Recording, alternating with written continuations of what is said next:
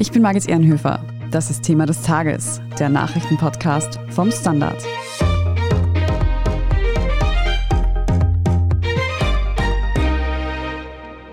But in my scenario, any woman I'm serious about is going to obey me. And she's going to go to the gym, she's going to eat right, she's going to be learning shit, and she ain't going to be in the club sniffing and drinking. One of the best things about being a man is being territorial, being able to say, that is mine. Mit solchen frauenfeindlichen Aussagen, Rassismus und Verschwörungstheorien sorgte Andrew Tate in den letzten Monaten auf Social Media für Aufsehen.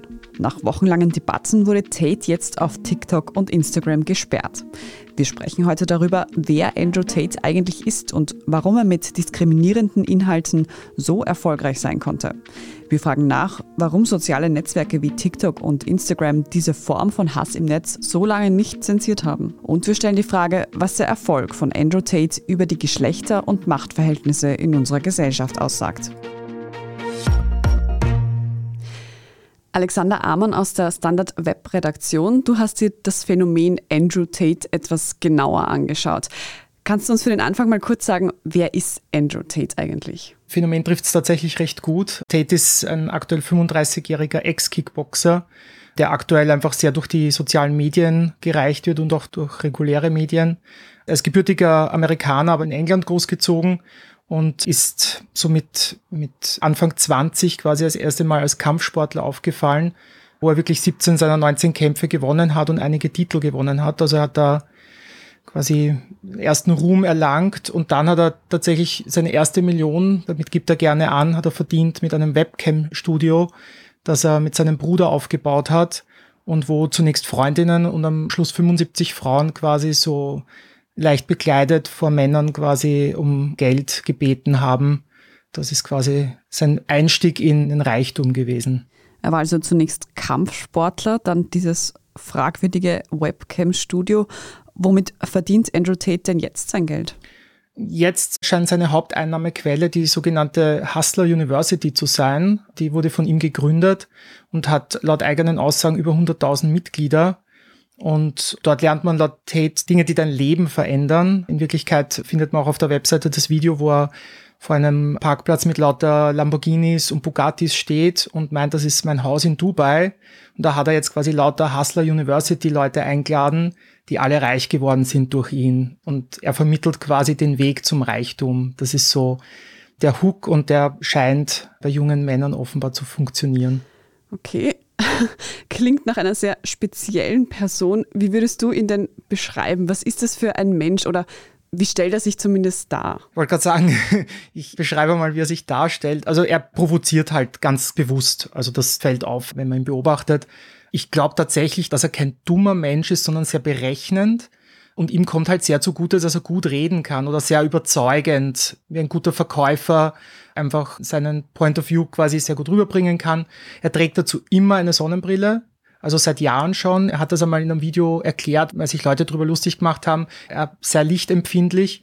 Mein Eindruck ist ein bisschen, dass er da so ein bisschen auf Pokerspieler macht und in den Momenten, wo er vielleicht unsicher ist, man ihm das halt in dem Moment nicht so gut ansehen kann. Aber das ist jetzt eine persönliche Interpretation. Du hast vorhin schon die Videos angesprochen, die waren oder sind auch jetzt noch teilweise vor allem auf TikTok zu finden. Tate selbst wurde ja von der Plattform gesperrt. Aber was sind das überhaupt für Videos und warum sind die in den letzten Wochen so dermaßen getrennt? Tate hat sich tatsächlich über die Jahre in alle Podcasts, in alle relevanten und weniger relevanten Podcasts einladen lassen. Also der ist scheinbar durchgereicht worden, auch wegen der Hustler University. Und ich glaube, es hat jeder gemerkt, der bringt gute Sager und das bringt Zuhörer. Und deshalb war er bei jedem prominenten US-Podcast. Und der Trick, den er offenbar gemacht hat, war, dass er, wie es quasi dieses ganze Material gab, hat er seinen 100.000 Studenten gesagt, und jetzt haut es auf Social Media. Und damit wurde quasi innerhalb kürzester Zeit sowohl TikTok als auch Facebook überschwemmt mit diesen Videos, aber nicht von einer Quelle, sondern von ganz vielen Quellen. Und das hat offenbar, und das hat, glaube ich, TikTok sogar mal zugeben, den Algorithmus überrascht. Und es wurde quasi nicht als Spam wahrgenommen, sondern einfach als Trend. Und das hat natürlich dann sämtliche Algorithmen eben überschrieben und dann war es auf einmal da und wurde dann natürlich noch mehr geteilt, weil so viel gesehen wurde. Ja, und jetzt reden wir über Tate. Kannst du vielleicht noch ein bisschen mehr zu den Inhalten sagen? Also über was redet er da?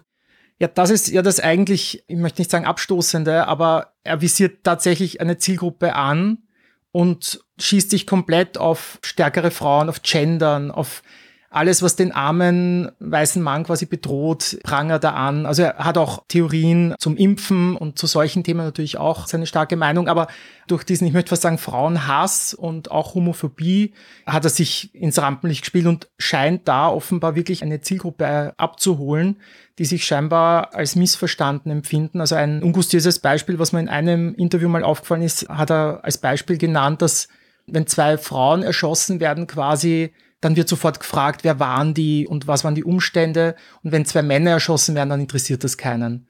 Und das sind quasi seine Aussagen. Und das wird aber nicht bloßgestellt, sondern das wird tatsächlich einfach verbreitet und er baut auf diesen Aussagen wirklich sein ganzes Konstrukt auf. Mhm. Kann man das irgendwie in Zahlen fassen, wie viele Leute er tatsächlich erreichen konnte? Ich möchte fast sagen, leider nein, aber es, es muss ganz viel sein. Also ich würde mich nicht als Zielgruppe für seine Aussagen sehen. Und ich habe den wirklich über Wochen in meinem Feed gehabt und habe dann wie ich den Bericht geschrieben habe, auch mit Leuten geredet und wirklich zum Teil auch Frauen, aber wirklich Männer, die nicht in dieses Schema fallen, kriegen das ausgespielt. Und ich meine, TikTok ist halt vor allem eine junge Plattform, wo halt viele junge Männer sind oder Burschen. Und das ist ja eigentlich das Dramatische. Die kriegen das zu 100 Prozent ausgespielt weil die erkennt der Algorithmus wahrscheinlich als Zielgruppe. Und das ist das eigentlich Fatale, finde ich. Was das eben für diese jungen Menschen bedeutet, die diese Inhalte erreichen, darüber werden wir später noch sprechen. Eine Frage, die ich mir jetzt aber noch stelle, ist, meint Andrew Tate das alles ernst, was er da von sich gibt? Oder ist das vielleicht auch nur ein Act, um eben Aufmerksamkeit zu bekommen? Also ich befürchte, der Typ ist wirklich so. Das ist, glaube ich, wirklich nicht gespielt. Er wurde ja wegen bedrohlichen Aussagen und dummen Aussagen vor Jahren schon auf Twitter gesperrt. Seinen Umzug, er macht das ja alles öffentlich, diese Dinge sagt er. Er sei damals nach Rumänien umgezogen, weil die Strafen für Vergewaltigung einfach geringer sind als in den USA oder England.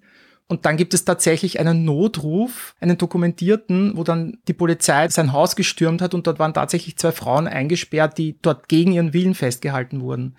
Also das sind so Sachen wie, dass er von Big Brother, da war er auch einmal in der US-Version, da ist er rausgeflogen, weil auch parallel dazu ein Video aufgetaucht ist, wo er eine Frau anschreit und die halt Prügel androht. Der Typ ist so. Also das ist, glaube ich, traurigerweise nicht mal nur gespielt, ja. Diese Inhalte wurden eben vor allem über TikTok verbreitet. Andrew Tate selbst ist zwar jetzt gesperrt worden, aber du hast vorhin auch schon erwähnt, dass ja nicht nur er diese Videos verbreitet hat, sondern auch die Fans da maßgeblich beteiligt waren. Gibt es auf TikTok denn keine Richtlinien, die so einen Menschen mit solchen Botschaften zensieren? Oder warum hat es so lange gedauert, dass Tate jetzt schlussendlich von Instagram und TikTok gesperrt wurde? Also natürlich gibt es Richtlinien, auch TikTok hat die und da ist auch zum Beispiel erwähnt, dass jegliche Form von Hass im Netz verboten ist auf der Plattform. Dass es dann nicht exekutiert worden ist, auch Andrew Tate war einfach ein sehr gutes Beispiel, zeigt einfach, dass diese Unternehmen dann vielleicht doch ein Auge zudrücken, wenn es einfach gute Verweilzeiten gibt, wenn es Klicks bringt. Das gilt jetzt für Meta genauso, die ja auch erst vor wenigen Tagen Endotate gesperrt haben. Und jetzt quasi erst nach dem doch medialen Großaufschrei, möchte ich fast sagen, hat TikTok ja ein offizielles Statement herausgegeben, dass eben auch Frauenfeindlichkeit überhaupt nicht geht und man Endotate jetzt gesperrt hat. Und jetzt auch im Nachhinein die ganzen Hashtags mit Andrew Tate, also quasi die ganze Fanbase von ihm, die die Sachen geteilt hat, ebenfalls nach und nach von der Plattform löschen möchte. Aber es ist natürlich, es zeigt wieder einmal, und das hat man schon ganz oft bei Fällen von Hass im Netz, dass diese Prozesse viel zu lange dauern. Man kann, wie gesagt, den Plattformen nur vorwerfen, dass sie da einfach ein Auge zudrücken, weil es um Verweilzeiten geht. Alexander, was wäre jetzt deine Einschätzung? Ist dieses Phänomen Andrew Tate durch diese Sperre zu Ende? Wird er aus den sozialen Medien verschwinden? Ich meine, man hat es ja auch zum Beispiel bei Donald Trump gesehen, ne, wenn du wirklich tatsächlich aus dieser Social Media Bubble rausfliegst, in der du quasi vorher dein Hauptpublikum angesprochen hast. Und ich meine, diese Bekanntheit in so kurzer Zeit aufzubauen, war halt wirklich eine Leistung. Das kann tatsächlich sein und ich muss ehrlich gesagt, ich hoffe es ein bisschen, dass, wenn jetzt wirklich von allen Plattformen gesperrt ist, er quasi kein Sprachorgan mehr hat und tatsächlich jetzt nach und nach einfach verschwinden wird. Das große Problem ist natürlich, dass es so Typen wie Tate in rauen Mengen gibt im Netz, ähnliche Einstellungen, ähnliche Aussagen. Das heißt, du hast das Phänomen Tate vielleicht tatsächlich besiegt mit diesen Sperren, Aber du hast natürlich dieses Mindset in den sozialen Medien noch immer weit verbreitet. Und wie dieses Mindset, dieser Hass gegenüber Frauen gesellschaftspolitisch einzuordnen ist, darüber sprechen wir gleich noch. Danke erst einmal dir, Alexander Amon. Danke. Wir sind gleich zurück. Ein Job mit mehr Verantwortung wäre super. Ich will eine bessere Work-Life-Balance. Es muss ganz einfach Spaß machen. Welchen Weg Sie auch einschlagen möchten. Er beginnt bei den Stellenanzeigen im Standard. Jetzt Jobsuche starten auf Jobs der Standard.at. Beate Hausbichler, du bist für das frauenpolitische Ressort Die Standard zuständig und hast dich daher schon öfter auch mit Misogynie auseinandergesetzt. Dass es frauenfeindliche Männer gibt, das ist ehrlich gesagt nichts Neues. Und wir haben auch gerade schon gehört, dass Andrew Tate nicht der einzige Kandidat ist, der solche Inhalte propagiert. Aber trotzdem, was genau ist denn jetzt das Problematische an so Personen wie Andrew Tate? Also ich denke, dass Andrew Tate selbst im Grunde ja unwichtig ist. Der Alexander hat es schon angesprochen, im Grunde geht es jetzt um diese neueren Aufmerksamkeitsökonomien, mit denen wir kämpfen und somit auch wieder um diesen gesamtgesellschaftlichen Umgang mit Frauenhass und diesen wahnsinnig brachialen Männlichkeitsvorstellungen, die Tate da repräsentiert. Ich meine, es ist so plump, was Tate da auffährt. Teure Autos, Zigarren, Prahlereien. Also man fragt sich schon, warum diese alt altbackenen Männlichkeitsvorstellungen jetzt so funktionieren, dass sie fast schon revolutionär oder als etwas Neues wirken. Ja, das ist ja überhaupt nicht der Fall und dass sich Täter sogar als eine Art neue Figur inszeniert und eben auch, wie der Alexander schon gesagt hat, durch Podcasts gereicht wird. Also es sind diese Aufmerksamkeitsökonomien, über die wir sprechen müssen und die das Interessante sind und sicher nicht die Figur Andrew Tate selbst, weil solche Männer gibt es wie Sand am Meer auf der Welt, das wissen wir. Das ist das eine, wo ich finde, dass man da schon hinschauen muss. Und das andere ist, dass der Erfolg von Andrew Tate sicher auch ein Beispiel dafür ist, dass es eine Gegenreaktion gibt über die feministischen Erfolge, die es in den letzten Jahrzehnten gegeben hat. Also es gibt eine riesige frauenhassende Szene im Netz, in der sich Männer als Opfer inszenieren. Und das ist eben, das hat Alexander eh vorher beschrieben, genau die Zielgruppe. Und die sehen einfach, aha, es gibt jetzt Politikerinnen, es gibt Proteste gegen ungerechte Bezahlung Gleichstellung, es gibt MeToo und all das und dass das schon eine gefährliche Entwicklung ist, dass hier eigentlich sehr traditionelle und sehr alte Männlichkeitsvorstellungen wieder en vogue werden und jetzt sogar als irgendwie neu inszeniert werden können. Und was auch noch wichtig ist, die Susanne Kaiser hat ganz ein wichtiges Buch über politische Männlichkeit geschrieben und hat eben gesagt, dass es schon zentral ist zu sehen, dass Männer wie zum Beispiel jetzt Andrew Tate keine Extrembeispiele sind, sondern es ist schon in der Breite der Gesellschaft noch so viel Frauenhass verankert und dass es eben keinen extremen Typen wie Andrew Tate braucht. Und dann auf der anderen Seite wäre so quasi die aufgeklärte feministische Welt, sondern es ist ein gradueller Unterschied und dass man eben daran sieht, wie Misogynie und Frauenhass in der Gesellschaft noch verankert ist und durch soziale Medien jetzt noch monetarisiert werden. Genau. Die sozialen Medien spielen hier also eine entscheidende Rolle. Aber wieso treffen Leute wie Andrew Tate dort auf fruchtbaren Boden? Ist es denn wirklich so, dass unsere Gesellschaft nach wie vor so misogyn ist? Einerseits ja, unsere Welt ist noch so. Andererseits, sie ist nicht mehr ganz so misogyn wie vor 50 Jahren.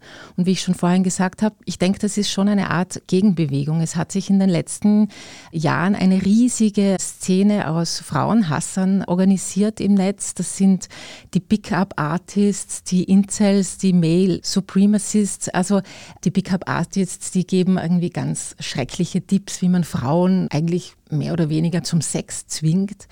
Oder die Incels, das sind diese unfreiwillig enthaltsamen Männer, die sich im Netz formieren. Also diese sogenannte Manosphäre im Netz, die ist wirklich groß und bedrohlich geworden. Und das Problem daran ist, dass diese existierende Misogynie, die jetzt in der analogen Welt ja existiert, dass sich die nicht nur im Netz abbildet, sondern dass sie sich auch im Netz verstärkt. Einfach dadurch, dass die Männer so wahnsinnig unter sich sind. Also es gibt kein soziales Regulativ, wenn man jetzt zum Beispiel an einem Stammtisch sitzt und irgendwie seine Frauenhassparolen ausbreitet, da ist die Chance größer, dass jemand dabei sitzt, der nicht so radikal ist und sagt, nein, Moment einmal, komm mal runter. Aber wenn man in speziellen Foren drinnen ist, wo man sich nur zu dem Grund einfindet, Frauenhass zu verbreiten oder so Figuren wie Andrew Tate teilt, dann verstärkt sich das. Und diese Verstärkung des Frauenhasses, die wirkt wiederum zurück in die analoge Welt. Und das ist das Gefährliche daran. Was würdest du sagen, was bedeutet das nun für junge Menschen, für junge Männer als auch junge Frauen, die eben die Inhalte von Andrew Tate erreichen, dass er so viel Zuspruch bekommt? Also ich glaube mal, dass es keinen Unterschied macht, was es für Männer und Frauen bedeutet. Grundsätzlich ist das große Problem, dass es ein total falsches Bild der Machtverhältnisse und der Geschlechterverhältnisse zeichnet. Also eben, es ist so absurd. Der Andrew Tate hat wahnsinnig viel Geld, hat teure Autos und spricht aber Männer offensichtlich an, die sich abgehängt fühlen. Ja? Und eigentlich müssen diese Männer ja dann sagen, na ja, wir brauchen soziale Gerechtigkeit, damit ich auch irgendetwas davon kriege. Und nicht jemand, der mit absolut schlechten Geschäftsideen, da ist ja auch überhaupt nichts an Originalität oder Kreativität da, dass so jemand so viel Kohle mit so etwas macht. Also, dass man sich eigentlich darüber nicht ärgert als junger Mensch, das ist ja auch ein erstaunlicher Aspekt. Aber dieses verzerrte Bild von Machtverhältnissen, das ist so gefährlich, dass sich jemand wie Tate als eine Gegenposition inszenieren kann. Und das finde ich, das ist ganz ein schräges Gesellschaftsbild, das da vermittelt wird. Und was auch enorm problematisch ist, ist, dass es einfach eine Normalisierung von Gewalt ist gegen Frauen. Ja, also, und das ist aber etwas, das macht Andrew Tate ganz explizit, er spricht das aus, aber wir müssen eben darauf schauen, wie ist unsere Gesellschaft aufgestellt, dass das noch immer funktioniert. Da ist mir das Beispiel eingefallen von der, ich weiß nicht, ob ihr euch daran erinnern könnt, zur Jahreswende 2018-19 hat in Wien ein Mann mit einer Eisenstange mindestens zwei Frauen angegriffen und schwerst verletzt. Und damals haben wirklich einige Medien von einem gescheiterten Flirtversuch geschrieben. Ja. Also das war ein extrem für Frauen lebensgefährliches Anspruchsdenken, das dieser Mann hatte. Also dieses Anspruchsdenken repräsentiert Tate ja auch ganz schön. Und was machen Medien? Sie beschreiben das als Flirtversuch. Ja? Also diesen gesellschaftlichen Boden müssen wir uns anschauen, damit wir verstehen können, warum so etwas wie Andrew Tate, so ein Phänomen noch immer funktioniert. Nun spielt sich dieses Phänomen Andrew Tate hauptsächlich auf TikTok ab, eine Plattform, auf der vor allem junge Menschen unterwegs sind. Heißt das, dass auch die jungen Leute, die Gen Z, gar nicht so aufgeklärt und so offen ist, wie wir uns das vielleicht vorstellen? Nein, das würde ich so pauschal nicht sagen. Ich finde, dass in dieser Generation es einen erstaunlichen feministischen politischen Aktivismus, eine feministische Wachsamkeit gibt, die großartig ist. Aber andererseits ist diese Generation einem völlig neuen medialen System und Aufmerksamkeitsökonomien ausgesetzt ja, das ist immer früher, waren die klassischen Medien auch sehr frauenfeindlich. Trotzdem hat es einen gewissen Filter, glaube ich, gegeben, den es jetzt nicht mehr so gibt. Und ich glaube, da müssen die jüngeren Menschen heute sehr, sehr viel selbst filtern und müssten wissen, was denn richtig und falsch oder was diskursverzerrend ist. Und da stehen wir ein bisschen auf verlorenen Posten, wie der Alexander schon gesagt hat, was der Umgang von sozialen Plattformen mit der Art Inhalten betrifft. Ja nicht nur der Umgang von sozialen Plattformen ist eine Frage, sondern auch wir haben uns diese Frage gestellt, wie soll man mit ja. Andrew Tate umgehen? Soll man ihm Aufmerksamkeit geben? Was würdest du sagen, wäre es nicht besser, ihn einfach zu ignorieren? Ja, das ist wirklich eine gute Frage. Ich glaube, man darf diese Skandalisierung, wie sie auf Online-Plattformen passiert, als Medium auf keinen Fall übernehmen. Ja, also ich denke, es ist wichtig, da einen Schritt zurückzugehen und eben zu schauen, was sind die strukturellen Bedingungen, die so etwas möglich machen und die Person selbst nicht zu groß machen. Und eben diese Mechanismen, die wir jetzt ja in sozialen Medien schon seit Jahrzehnten beobachten, die sich immer wieder wiederholen. Es werden Saga, die sehr viel Aufsehen erregen, skandalisiert und dann wird wiederum darüber geredet, warum hat das das TikTok, Facebook, Instagram oder was auch immer, das nicht gesperrt. Das ist immer das gleiche Spiel, das da gespielt wird. Also ich glaube, dass man versuchen muss, da tiefer zu gehen und eben nicht diese Mystifizierung von so einem Typen zu übernehmen. Das ist, finde ich, schon enttäuschend, dass da eben so jemand wie er durch Podcasts gereicht wird, weil wenn ich mir jetzt zwei Videos von ihm anschaue, dann kann ich selbst im Prinzip seine Inhalte auch wiedergeben. Also es passiert eigentlich nichts Überraschendes und da müssen wirklich klassische Medien total aufpassen, dass diese Skandalisierungen einfach nicht so übernommen werden, wie sie in sozialen Medien hochgechest werden. Jetzt ist es auch so, dass in sozialen Medien schon darüber gescherzt wird, dass Frauen überprüfen sollen, ob ihr Partner Andrew Tate folgt oder bisher gefolgt ist oder ihn vielleicht gut findet. Und falls ja, dann unbedingt das Weite suchen, mehr oder weniger. Ist das übertrieben oder ist so eine Bewunderung für so einen Typen wirklich schon ein Anzeichen dafür, dass man möglicherweise in einer problematischen Beziehung ist? Naja, also mir liegt es fern, Ratschläge zu geben, aber ich würde sagen, ja, also so ein Mann, der irgendwie Fan von Andrew Tate ist, naja, sollte man sich schon überlegen, wie es da weitergeht. Wie soll ich sagen, das ist ein sehr problematischer Zugang zu Frauen und es ist einfach offensichtlicher Frauenhass. Und wenn der eigene Partner Fan von Tate ist, dann würde ich sagen, ist das ein Problem. Andrew Tate, also ein Phänomen, das uns vielleicht auch aufzeigt, wie wir mit Frauen, mit Frauenhass umgehen in unserer Gesellschaft und uns vielleicht auch selber ein bisschen zum Nachdenken anregt. Danke auch dir für deine Einschätzung heute, Beate Hausbichler. Sehr gern. Wir sprechen jetzt in unserer Meldungsübersicht gleich noch über die wirtschaftliche Situation in Russland. Wenn Sie unsere journalistische Arbeit in der Zwischenzeit unterstützen möchten, dann können Sie das zum Beispiel tun, indem Sie ein Standard-Abo kaufen oder wenn Sie uns über Apple Podcasts hören, wenn Sie dort ein Premium-Abo abschließen. Wir freuen uns über jede Unterstützung. Jetzt aber dranbleiben, gleich gibt es die Meldungen.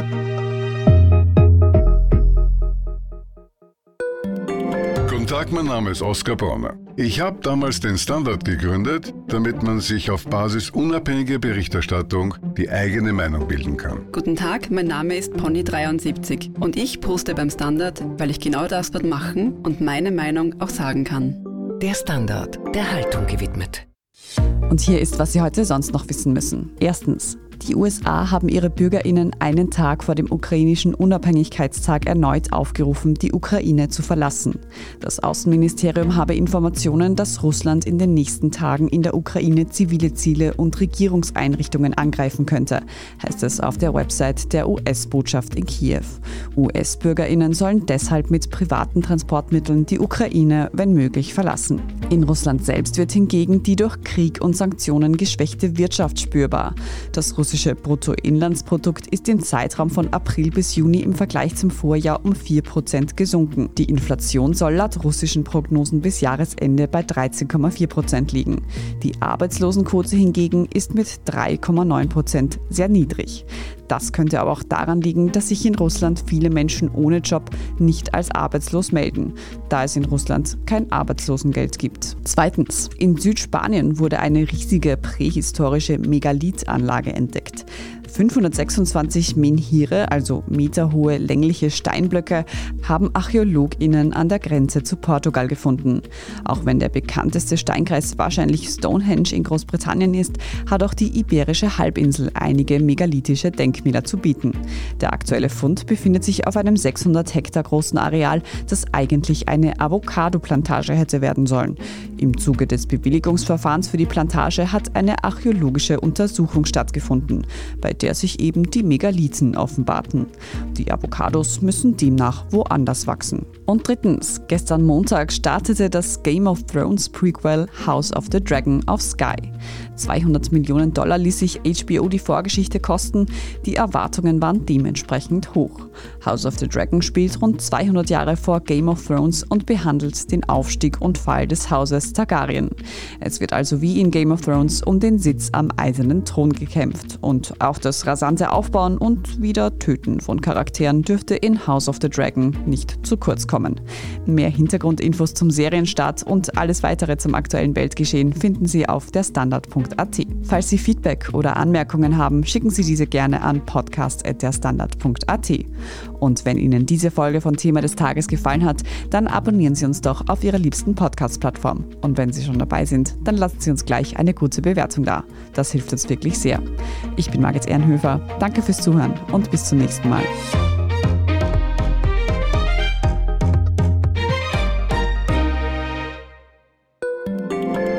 Eine kleine Wohnung im Zentrum, das wär's. Ich will ein richtiges Zuhause für meine Familie. Mein Traum, ein Haus am See. Was auch immer Sie suchen, Sie finden es am besten im Standard. Jetzt Immosuche starten auf Immobilien der Standard.at.